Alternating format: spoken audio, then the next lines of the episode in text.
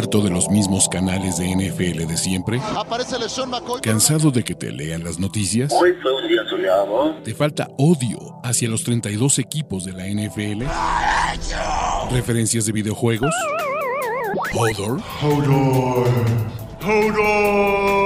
Este es el canal de Ulises Arada, donde encontrarás NFL, toxicidad, cultura pop, videojuegos y mucho más. Suscríbete y descubre una nueva forma de seguir tu pasión. ¿Qué esperas? Vamos a aprovechar que ya se terminó la semana 7 de la NFL para tener pues algunas lecciones que me dejó esto, ¿no?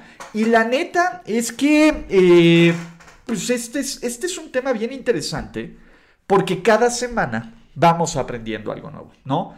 Cada semana vamos eh, teniendo algunas reacciones que la semana siguiente no sirven para nada. ¿Por qué? Pues porque nuestra principal reacción de las hace dos semanas eran que los Bears eran una basura y ahora los Bears son los dioses de la NFL, que no va para allá. ¿Vale? Uno, ¿cuál es la primera lección de esta semana? El efecto de Andre Hopkins no solo es real, es una maravilla acá, ¿no? Y el caso más claro, solo vean el récord de Kyler Murray y el récord de Kyler Murray y los Cardinals con DeAndre Hopkins y sin DeAndre Hopkins. Arizona solo ha perdido dos partidos, dos partidos, muchachos, véanlo bien, I am watching you, en los que DeAndre Hopkins ha jugado con, con Kyler Murray. Y DeAndre Hopkins, uno, hizo que la ofensiva se viera un poquito mejor, aunque también tuvo, eh, tuvo sus defectos y tuvo sus, sus, sus bemoles. Pero la verdad es que Arizona, no le estoy diciendo que es un contendiente, lejos, lejos de ser un contendiente. Pero Arizona por lo menos se ve un equipo semifuncional. Todavía está el problema y las, y las broncas, este, pues se oye medio distorsión de audio, muchachos. A ver, Omatlan, déjame y le bajo entonces tantito al gain. A lo mejor le moví al gain. ¿Me escuchan bien el resto? A ver, ¿ya está? ¿Ya se escucha mejor o no se escucha mejor? Espérense, ¿vale? Creo que ya se escucha o no se escucha. ¿Ya? ¿Ya? Hola, hola, hola, hola, hola, hola, hola, hola. Ah, vientos. Perfecto, qué bueno que aquí me escuchan. Para los que vean este video on demand, recuerden que esto es parte del show de la NFL y más que va todos los lunes, martes, jueves y viernes entre 11 y 11 y media por mi canal de YouTube Ulises Arada y mi canal de Twitch Ulises Arada y que si no lo siguen y que no lo suscriben y si no activan las notificaciones, venga. Entonces, eh, ya estamos, carnalitos. Ahora sí, regresando con el tema de DeAndre Hopkins. Eh, DeAndre Hopkins sí es un jugador especial. DeAndre Hopkins sí es un capo. DeAndre Hopkins es un fregón. Pero ni DeAndre Hopkins va a salvar a sus, a sus Arizona Cardinals. Pero por lo menos los va a hacer más competitivos. Y la neta es que eso es bueno, porque pues, tener a DeAndre Hopkins en este juego en México siempre es una enorme y total ventaja. Así que pues venga, carnalitos, ¿qué más sigue? Segunda lección, ¿no? A pesar de todo, sus Tampa Bay Buccaneers van a ganar la división. Ojo, una cosa es ganar la división, otra cosa es ser competitivos. Y me parece que, que el tema aquí de, de, de los Buccaneers es las expectativas se han caído durísimo.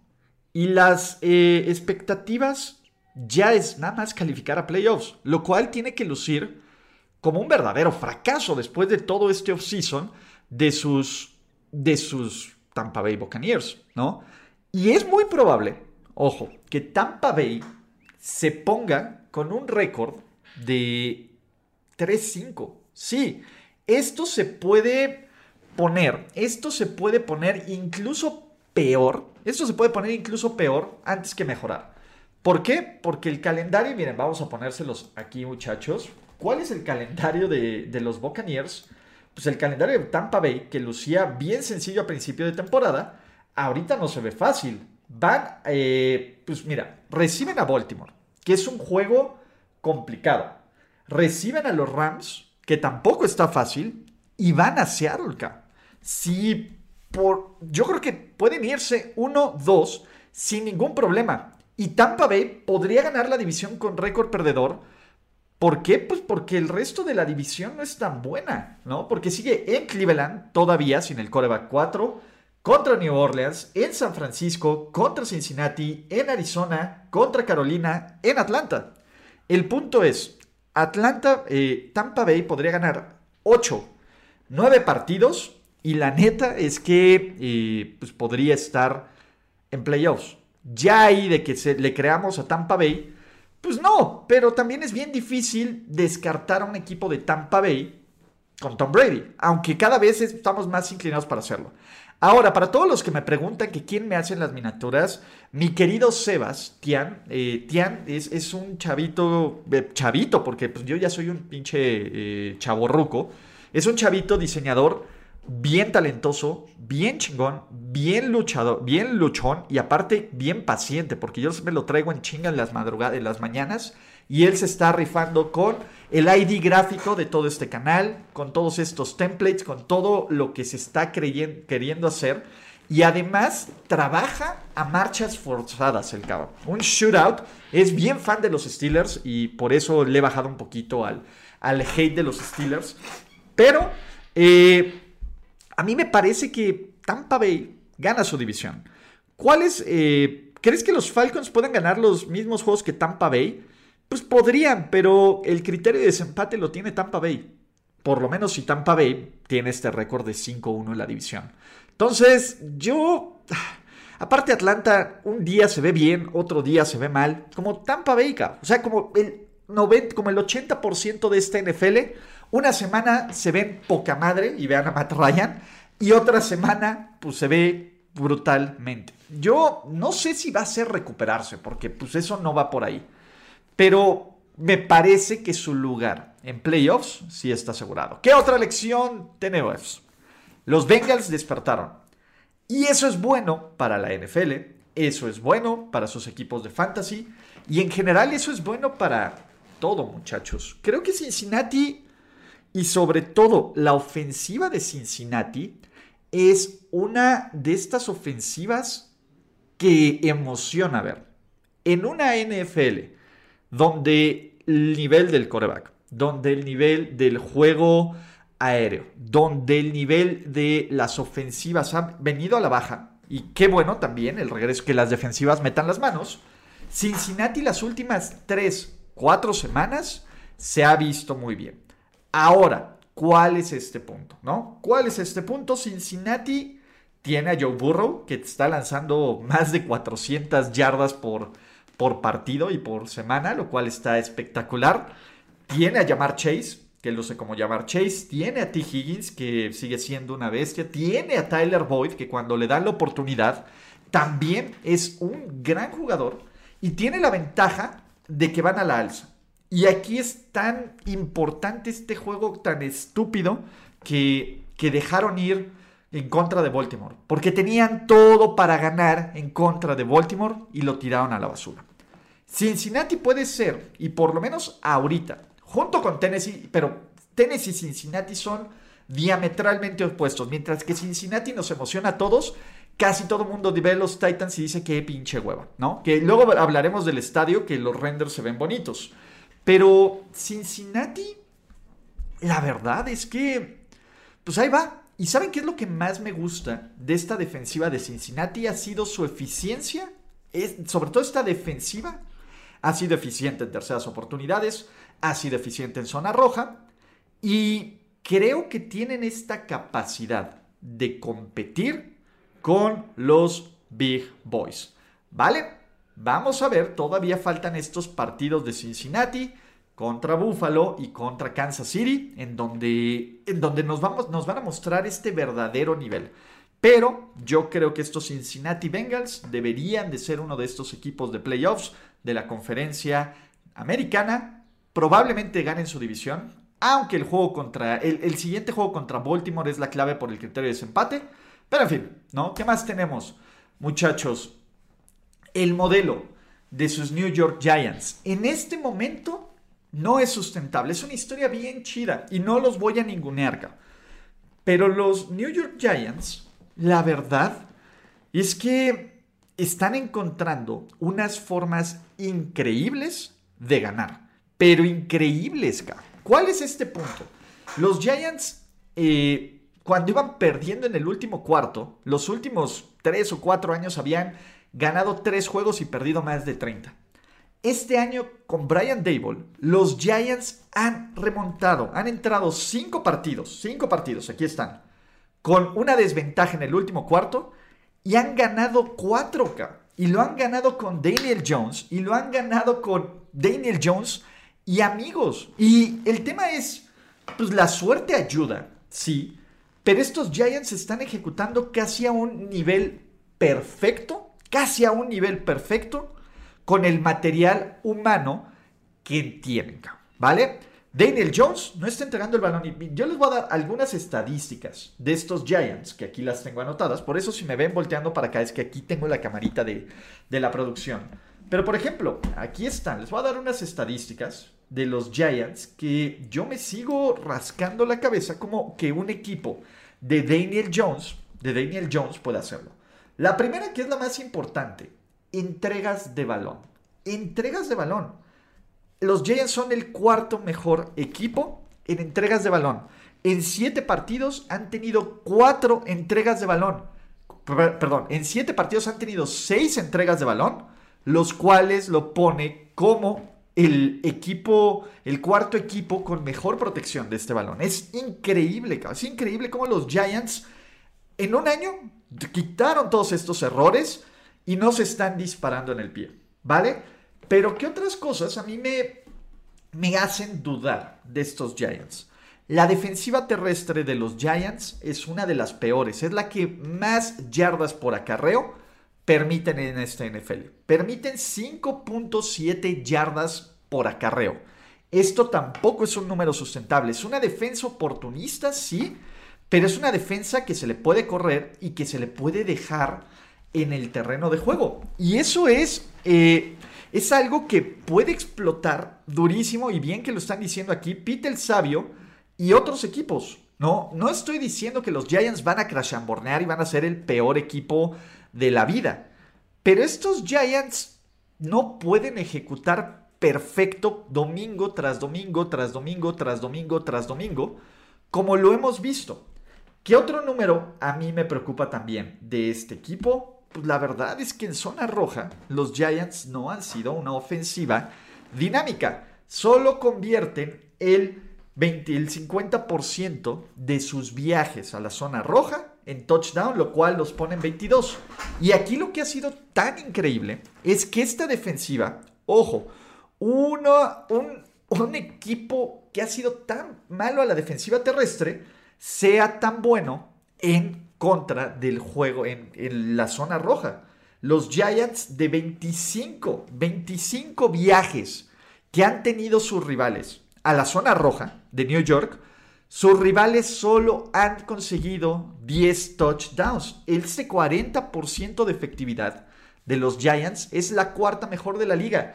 Y lo están haciendo, y lo están haciendo con jugadores que pues, están en la media. O sea, es un equipo regular ejecutando como un equipo elite en la temporada 2022. Yo creo que más temprano que tarde esto va a no va a ser no va a ser viable, sobre todo porque los equipos suelen ajustar bastante, bastante a estos, a, estos Giants. Pero, pues también veamos el calendario, cabrón. O sea, en Seattle me parece que ahí deberían de perder. Creo que este es el juego donde se, se corta esta racha. Pero de ahí sigue Houston, Detroit, en Dallas, Commanders, Filadelfia, en Commanders, en Vikings, Indianapolis y en Filadelfia. Se, se, complica un poco el calendario por la división, pero pues podrían ganar otros tres partidos. A ver, si los Giants ganan otros tres partidos de aquí al final de la temporada, tienen marca ganadora. O sea, y, los Giants con marca ganadores para darle el coach del año a Brian Dable. Pero de ahí a que estos Giants tengan y sean un equipo contendiente y sustentable, Hold your horses, muchachos, ¿vale? ¿Qué más tenemos, muchachos? Dentro de estas historias, el claro recordatorio que sí, esto es un stream y un video presentado por Game Pass, muchachos, los de Game Pass, los de Game Pass son, son panitas. Y además, esta semana adicional, esta semana adicional, se mantiene la promoción de toda la semana, toda la semana Game Pass Pro, gratis por solo 100 pesitos. Son 15 juegos, pero me falló el nuevo banner. Contraten Game Pass, les voy a poner aquí su link de confianza, contrátenlo eh, en el link que está o en el chat o en la descripción del video. Así que échenle ganitas, muchachos. Y recuerden, NFL Game Pass, la mejor forma de ver la NFL en vivo por internet. Pero bueno, ¿qué más aprendí? Estos Raiders. Boom. Los dioses, y, yo no sé si los dioses o, o los haters o los más recalcitrantes sentidos de Al Davis, porque Al Davis le está rezando absolutamente todos los demones que conoce para que los Raiders, los Raiders, pues todavía tengan una oportunidad de ser relevantes. El resto de la división, que no se llame Kansas City Chiefs, pues la verdad es que ha sido decepcionante. Denver es una, Denver es una, es una basura de equipo, ¿no? Y, creo que ya, ya podemos decirlo abiertamente y sin miedo al éxito. Pero no solo Denver es una basura de equipo. Los Chargers no pueden, no pueden, eh, pues no pueden, ah, no pueden ser alguien en quien puedas confiar, ¿vale? Eh, Brandon Staley es Brandon Staley. Y si hay algo que me está gustando de sus Las Vegas Raiders, es que no lo está haciendo Josh McDaniels tan mal como lo esperaba. Y el elemento y el factor X de estos Raiders se llama Josh Jacobs. Desde que los Raiders decidieron darle la piedra y darle a Josh Jacobs el balón, han sido un equipo muchísimo más efectivo. Y me encanta la forma en la que está corriendo con el balón Josh Jacobs. Porque Josh Jacobs está... ¿Qué les puedo decir? Josh Jacobs sabe que es año de contrato, sabe que es una, eh, un jugador bien interesante y, y que tiene el talento para ser el eje de la ofensiva. Y cuando tú le quitas presión a Carr y lo pones con play action, con Davante Adams y con Mac Hollins, y, eso que no ha jugado Darren Waller, pues la verdad es que los resultados son bien positivos. Y la defensiva de los Raiders no es buena, pero presiona bien al coreback y genera una cantidad enorme de, pues, de, ¿cómo se llama?, de castigo contra el rival. A ver, ¿qué sigue para sus Raiders, no? Porque el calendario empieza a ser agradable. Los Raiders visitan a los Saints y en el papel, y en el papel, eh, en el papel los Raiders deberían de ganarle a los Saints porque estos Saints, que no sabemos si va a jugar Andy Dalton o James Winston, pues no tendrían por qué competir contra estos Raiders. De ahí van a Jacksonville y yo ya me cansé de creerle a los Jaguars, porque punto, ¿no? Y luego sigue Indianapolis, reciben Indianapolis de Sam Ellinger. No le compro nada. Y de ahí van a, Denver. O sea, esta racha de ponerse 1-4, o sea, de ponerse 1-4, que debieron de haber... Y, el problema de los Raiders es que se van a meter de zapes y se van a meter de hate porque no deberían de ir 2-4 sin ningún problema y por temas de coaching, y ahí sí fue completamente McDaniels y miéntele la madre a Josh McDaniels, con otro head coach, este equipo estaría 4-2. Punto, porque el juego de Kansas City debieron ganarlo y el juego de Arizona debieron ganarlo, ¿vale? Entonces, estos Raiders, para la semana 12 que visiten a Seattle, podrían, en, el peor de los casos, piensen que, que pierden uno, ¿no? Se podrían ir 6-5, 6-5 o más bien 5-5. Y creo que unos Raiders de 5-5 o de 6-5, pues tienen buenas oportunidades. El problema es que esto ya lo hemos visto casi antes, que los Raiders llegan 6-5, toda la onda, y se nos empiezan a caer en diciembre. Así que, pues ya veremos este show. Pero los Raiders tienen esta oportunidad. Ahora, la van a aprovechar porque es muy padre salir como underdog, porque es muy padre salir como el equipo que ya está muerto, como lo salieron en las últimas semanas. Pero, pero, pues bueno, ya van a tener mucho más expectativas, cabrón. Van a tener muchísimo más expectativas de ganarle a los Saints, de ganarle a los Jaguars, de ganarle a los Broncos. Imagínense que, que Russell Wilson y los Broncos les ganen, cabrón. O sea, los Raiders que, que hagan despertar a Russell Wilson y que digan, let's ride, ¿vale? Pero siempre está ahí, van a, van a ser relevantes. Ahora, ¿serán de playoffs? Yo en lo personal no lo creo. Pero vamos semana a semana. En este NFL, puta, a ver, yo no creía que los Bears le iban a meter una madriza, porque no fue el, ni siquiera estuvo parejo, fue una perra madriza a domicilio a los Patriots, pero ocurrió. Y por eso estamos aquí, y por eso estamos eh, aquí, ¿no? Hablando de NFL y discutiendo. Pero bueno, no me cabe la menor duda. Aún no entiendo por qué carajos Eric Bienemy no tiene un trabajo como head coach en la NFL. ¿Qué más necesita hacer? Esta ofensiva de sus Kansas City Chiefs, que es la responsabilidad de Bienemy, luce igual o incluso mejor que cuando estaba Tyreek Hill. O sea, todo mundo, ¿se acuerdan cuando estaban mamando de que, ay, es que Mahomes y Eric Bienemy se estaban peleando en el sideline? Vean cómo lo está haciendo bien. Bienemy, no sé si vaya a ser un buen head coach o no, pero tiene todo el crédito para que alguien le dé el beneficio de la duda y lo sea acá, ¿vale? Hay equipos que podrían ser muchísimo mejor equipos, Broncos, ¿cómo? Conviene, Mika. O sea, creo que, que ya es necesario y que ya es vital darle una oportunidad al head coach, bueno, al coordinador ofensivo de los Chiefs, de ser un head coach, ¿vale? Y si no, no, siempre quiero pensar mal, pero si no, ya sabríamos por qué tendría que ser este hate y este mame y esta y este tema. Pero Eric Bienemy tiene que ser un head coach de la NFL sí o sí, cabrón. Sí o sí. O sea, es, increíble. Y, no. Y ojalá que, pues bueno, esto por lo menos.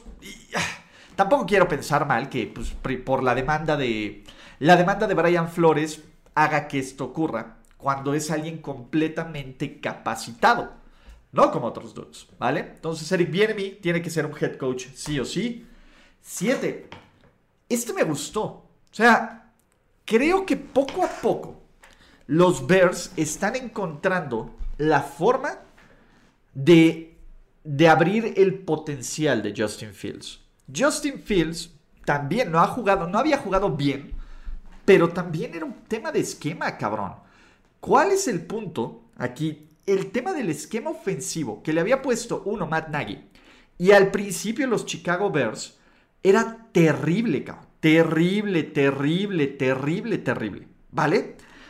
Y me parece que en contra de una de las mentes brillantes, más brillantes defensivas de la historia de la NFL, Matt Everflus y los Chicago Bears decidieron probar cosas distintas y decidieron probar draws, decidieron probar rollouts, decidieron eh, probar read options, decidieron enfocarse en el juego terrestre y poco a poco, no les estoy diciendo, no les estoy diciendo que, que, que ya de aquí va a ser el juego breakout, pero Justin Fields mostró parte del potencial y parte del, del jugador que puede ser en este equipo de Chicago. Con una línea ofensiva terriblemente mala, con pocos, con pocos playmakers a la ofensiva. Pero Justin Fields nos mostró una buena visión de campo, nos mostró precisión y la intercepción, regresen al tape. No fue su culpa, fue un pase desviado. Aparte tuvo la mala suerte de que le desviaran el pase y cayera exactamente en las manos del defensivo. Shit happens. Pero demostró también que en un ambiente hostil, y eso sí es importantísimo, cuando los Patriots se ponen arriba, 14 a, 10, en el pico de la sapimanía, porque fue el pico de la sapimanía, eh, pues estos Bears, pues la verdad es que remontaron. Y esta ofensiva y, la cantidad de sacks que se quedó y la cantidad de jugadas que hizo a pesar de que se le caía el balón con los fumbles fue increíble. Fue increíble. ¿no? Yo creo que poco a poco Justin Fields está dando estos pequeños pasos. Y me parece que los Bears lo están llevando de la mano de donde tienen que ir. que necesitan darle una mejor ofensiva, una, sobre todo una mejor línea ofensiva y otro playmaker. La gran ventaja es que Chicago el siguiente año tiene capital en el draft, por fin. Tiene, eh, tiene también, pues que eso está bien padre, tiene dinero para gastar en la agencia libre. Entonces, aquí está bien, muchachos. Este, buenos días, muchachos. Buenos días, Jesús Niebla. Qué bueno que andas por aquí, carnalito. Pero yo sí creo que poco a poco, y Chicago no va a ser un equipo que vaya a ganar mucho, ¿no? No, no nos, este, no nos volvamos locos y por, matar a los Patriots, que pues la neta es que los Patriots son los Patriots, ¿no? No, tampoco es el gran equipo que, todos les vendimos, aunque tuvieran a Bailey Zappi, eh, van a mejorar, pero creo que Chicago, y, y viéndolo fríamente, ya lo que platicamos ayer en las reacciones rápidas, güey, tienen el mismo récord que Green Bay, tienen el mismo récord que los 49ers, tienen eh, mejor récord que los Broncos, ¿no? Así que, pues, venga, venga, carnalitos, ¿no? ¿Qué más tenemos? Última lección de esta semana 8, eh, semana 7 NFL. Bill Belichick. Uy, eh, el manejo de la situación de coreback y el manejo de la, de la pues sí, de, todo lo que ocurrió con McCorkle y Bailey Zappi, dejó muy mal parado a Bill Belichick, ¿vale? Vamos a ponerlo así. Eh, yo todavía no creo que se haya caído la mentira llamada Bailey Zappi. Creo que Bailey, Bailey Zappi jugando como jugó la segunda mitad del partido contra Chicago es infinitamente mejor que McCorkle en su tercer mejor día. Pero mi tema es, creo que Bill Belichick, por muy buen head coach que es, tomó todas las decisiones incorrectas del manejo de este partido. ¿No? Le preguntan a Bailey Zappi, oye, ¿cuándo supiste que ibas a ser el titular? Y Bailey Zappi, bueno, ¿cuándo supiste que no ibas a ser el titular? Y Bailey Zappi les dice, pues casi igual que ustedes, muchachos, cuando casi ustedes se enteraron, yo también me enteré. Y el tema es, Bill Belichick le preguntaron, oye, ¿y cómo es tu cómo dentro de las pocas respuestas que quiso contestar medianamente bien, Bill Belichick cuando le preguntaron, oye, pues cómo eh, manejaste esto del partido con tus líderes y con game plan, dijo, pues bueno, para mis líderes yo les avisé desde antes, cabrón. ¿Quién sabe quién le avisó? Nadie sabía quién iba a ser el coreback titular hasta que pues ocurrió esto, ¿no? Y el tema de, oye, es que van a jugar los dos, etcétera, pues sí es muy pobre, ¿no? De, de Bill Belichick porque me parece que puso en una situación perder, perder a sus dos corebacks. Y el punto es ese, puso en una situación de perder, perder tanto a McCorkle como a Bailey Zappi, que Bailey Zappi casi lo rescata. Entonces, ¿cuál es el punto? Y empecemos con Bailey Zappi, ¿vale? Eh, creo que con, con McCorkle, si McCorkle no estaba al 100, si McCorkle no estaba listo, si McCorkle no estaba, eh, no estaba en nivel de jugar, ¿por qué carajos? ¿Por qué carajos lo pones como titular, ca? Y por qué no solo ya una vez que lo pones como titular, le das un margen de maniobra tan pobre y tan poco, cabrón. Y ese es mi punto. A ver, si ya vas con McCorkle, pues dale todas las oportunidades de competir y de triunfar, cabrón. Lo que hizo McCorkle literalmente fue mandarlo al matadero, cabrón. Y, digo, yo, yo que soy hater de McCorkle, lo aprecio, pero hasta tenemos que sentirnos mal por McCorkle, cabrón. Lo pones a lo mejor con un playbook limitado, porque parecía que tenía un playbook limitado. Con una ofensiva que no se siente cómodo con él y tan no se siente tan cómodo con él que los castigos pendejos empezaron con él y cuando entró eh, Sapi, pues parecía que este era otro equipo. Y lo mandas con un público ojete, cabrón. Y el punto es eso. Pones a McCorkle en este partido. McCorkle, aparte, lo empiezan a buchar.